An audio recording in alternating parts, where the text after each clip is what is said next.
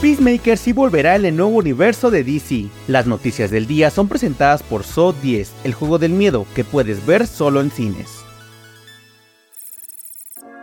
Comenzamos con buenas noticias para los fans de Peacemaker, ya que tras la conclusión de la huelga de guionistas en Estados Unidos, James Gunn, jefe de DC Studios, ha confirmado que ya trabaja en la segunda temporada. Gunn respondió vía Instagram que ya estaba trabajando en el guion a un fan que le preguntó por la nueva temporada, y recordemos que previamente dijo que la segunda temporada de Peacemaker saldría después de Superman Legacy, la cual llegará a cines en 2025. Por el momento los detalles de la trama se mantienen bajo llave, pero sabemos que John Cena y Freddy Stroma volverán a interpretar a Peacemaker y Vigilante respectivamente.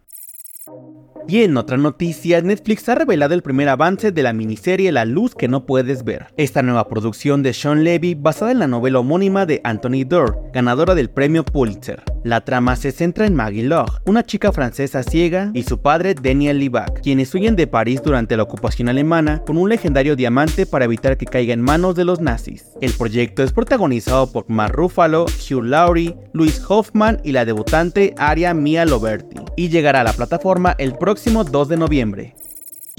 Para cerrar, les contamos que la serie Only Murders in the Building ha sido renovada para una cuarta temporada. Hulu confirmó que la serie protagonizada por Steve Martin, Martin Short y Selena Gomez tendrá una nueva temporada en la que el trío podrá resolver un nuevo misterio de asesinato a través de su podcast de crímenes reales. Hasta ahora la serie co-creada por John Hoffman y Martin ha ganado tres premios Emmy y puedes ver todas las temporadas en la plataforma de Star Plus.